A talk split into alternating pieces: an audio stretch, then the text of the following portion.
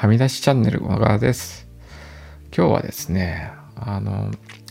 コンテンツリサイクルについて話したいと思います。で実はですね、僕、あの、このスタンド FM で、ね、収録している音声データを一回ね、あの AI で文字起こし、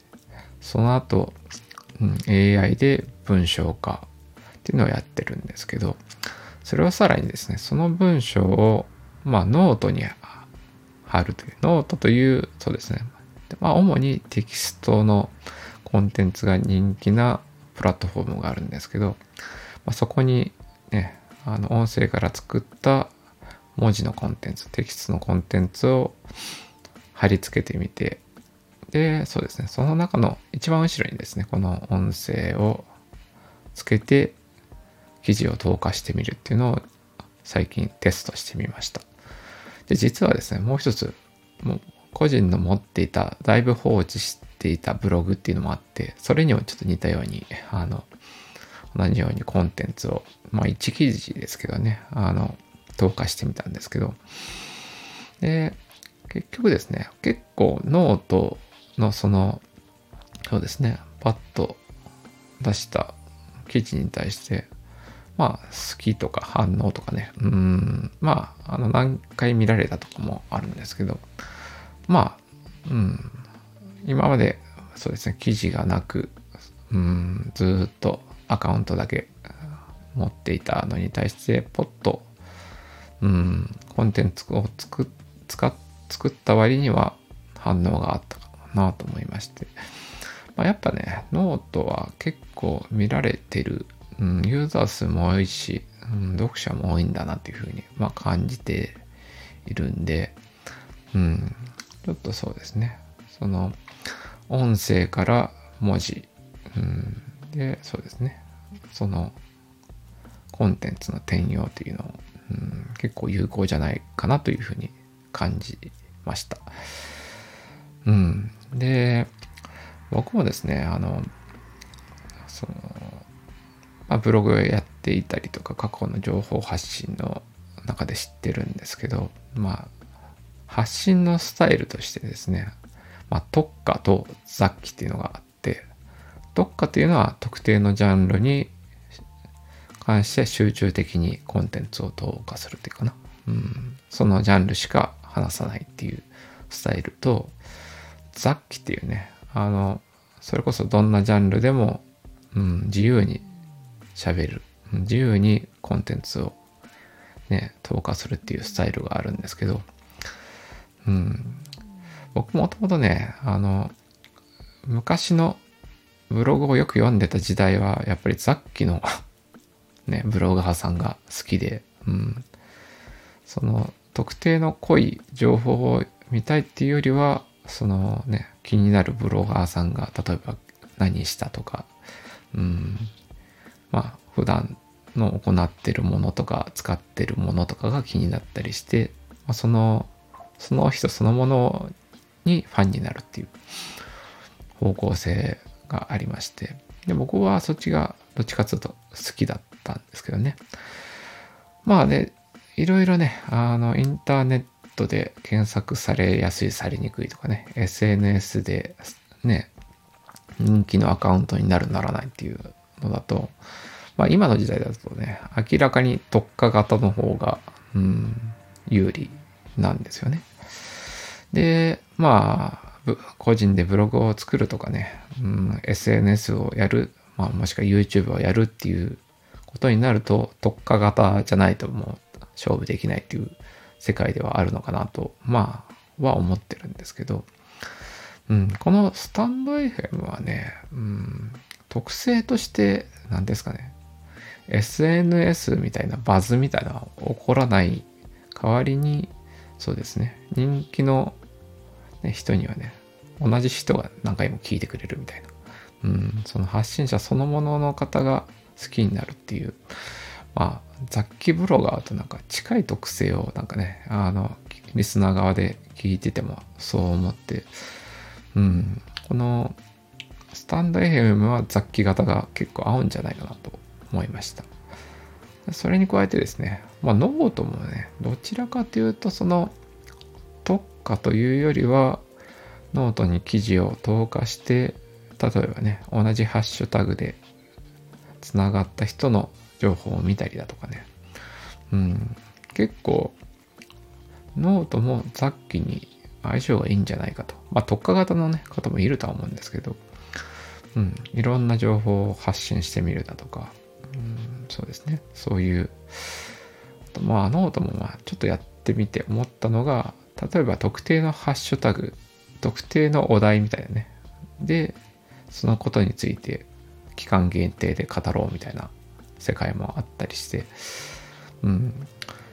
まあ、そうですね。そういうので、知らない人の記事を見たりだとか、新しく人を知って記事を読むっていう流れもありますし、うん。まあ、スタンド FM もですね、同じようにですね、僕も、あの、まずその、スタンド FM 内のコミュニティ内で、うん、認知してもらうためにはっていう観点でも含めて、あの、第13回で話したように、まあ、ライブへの参加だとか、うん、みんなでやっている歌ってみたいに参加するとか、朗読会に参加するっていうのを、ちょっと意識的にやってみて、そうですね。まあ、うん。あの、そういうね、みんなでやってる企画っていうのは、やはり、あのね、普通の発信してるものよりも多く聞かれると。うん。で、何きっかけでファンになってもらうかということに関してはね、結構その、歌声が良かったりとか、声の質が好きだからっていうこともあったりしますし、僕も、うん、あるんですよね。この人の声は聞いてるだけで癒されるみたいなね。そこはもう内容あんまり関係なかったりしますしね。そういう場合って。うん、だからそういう人の放送をまた聞いてみたいみたいな気持ちになったりします。まあ、そういうことも含めですね。うん、今ちょっとね、あの、そうですね。情報発信を今14回、15回ぐらいやってみた中では、うん、一旦スタンド FM で雑記ポッドキャスターとなり、うん、その分を、うん、AI でリサイクルして雑記、雑記のノートを、うん、雑記のテキストコンテンツですね、をノートに投下するという流れをやって、情報発信のリハビリをしていきたいと思うようになりました。でですね、一応最終的にね、ミッションというか、あの、もともと掲げてるのは、交通事故被害者、当事者のに役立つコンテンツを作りたいだとか、あとメンタルヘルスのね、あの、情報ですね。自分の経験してきた中での、ね、役に立つ情報を発信して、そう、今悩んでる方に役に立ってもらえたらいいなとは思ってるんですけど、まあ、そういうジャンルに関しては、うん、やっぱ特化型のコンテンツを作るしかないかなとは思っています。なんで、そこはですね、うん、徐々に、あの、情報発信のリハビリをしながら、うん、コンテンツを、うん、そのジャンルでも少しずつ増やしていって、そうですね、目安として20本とか30本まとまった情報が溜まったタイミングで、うん、特化コンテンツ、まあ、サイトだったりとか、特化 SNS ですね。うん、まあ、特化 SNS のね、あの、まあ、思ってることに関してはですね、まあ、今一番注目されやすいのは、まあ、ショート動画なんでしょうねっていうのは思っていて、しかもね、縦型ですね。16対9の縦型のショート動画をまあ、インスタグラムのリールだとか、YouTube ショート、あと TikTok ですかね。まあ、そのあたりの動画コンテンツに、同じ短い、ね、縦型の動画を流しつつ、そこから、うん、ね、良質な、うん、特化サイト、特化ブログに動線を張るみたいな設計をするのがいいんじゃないのかなとは思ってるんですけどね。まあ、なんせね、一応そういうの作るのって、やっぱパワーがいるんで 今はまず、うん、雑記、ポッドキャスターとしてスタンド FM で発信して、うん。で、ノートにも一部ですけどね、あの、スタンド FM の中でもね、雑談コーナーとか、あの、コメント返しとか、いうのも、そういう文化もありますし、まあ、全てのね、コンテンツを、うん、文字化するっていうことも考えてはいないんですけど、まあ、発信していく中でですね、まあ、誰かの役に立つ情報に関しては、うん、文字にしてノートに発信していきたいと思っています。うん。ということで、そうですね。コンテンツリサイクルと、うん、ノートも始めますよっていうのをちょっとお伝えしました。ここからは雑談コーナーということで、はい。とね、第13回目の、あのね、初ライブ、歌ってみた朗読に関してのところでコメントいただいていて、それを読みたいと思います。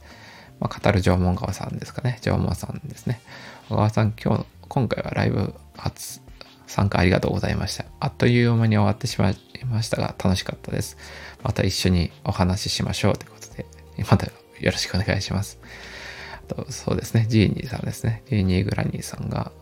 詳しいアドバイスありがとうございます。スマホ給電試ししてみようと思います。私もパソコン派なので、できたらスタイフがパソコンに対応してくれたら嬉しいのですが、また一緒にご一緒できることできると良いですね。楽しみにしています。ということで、そうですね。うん、僕も一緒にご一緒できると いいかなと思います。はい。14回のところでですね、あの、そうですね、マイクの話をしたんですけど、はい。そうですね、ここに関しても、ジーニーさんからあのコメントもらっていて、とても勉強になりました。小川さんのおかげでいろいろ試したいことができたので、テストしたら私も配信してみたいと思いますということで、はい。そうですね。まあ、マイクはね、そうそう。うん、そうなんですよ。はい。配信に活かせ、ね、いいマイクを使って配信できたらいいなと僕も思っています。そうですね。で、そうですね、マイクトラブルに対してこうしたらいいんじゃないかという、まあ、意味も含めて14回目はね、うん、それも意識して配信してみました。うん、そうですね。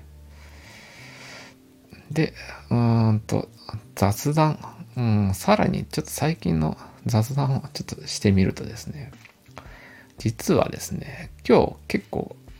僕競馬好きなんですけど、まあ、結構競馬界にとっても歴史的な、うん、まあ偉大な記録が 久しぶりに、まあね、誕生したということで、うん、それについて語りたいなと思ったんで、一旦この放送で雑記ポッドキャスト始めますという、うん、配信をした後、雑記のね、最初として競馬についての あのね、語りをやりたいと思っています。ということで、まあ、この放送を聞いていただきありがとうございます。別の放送でお会いできるのを楽しみにしています。それでは。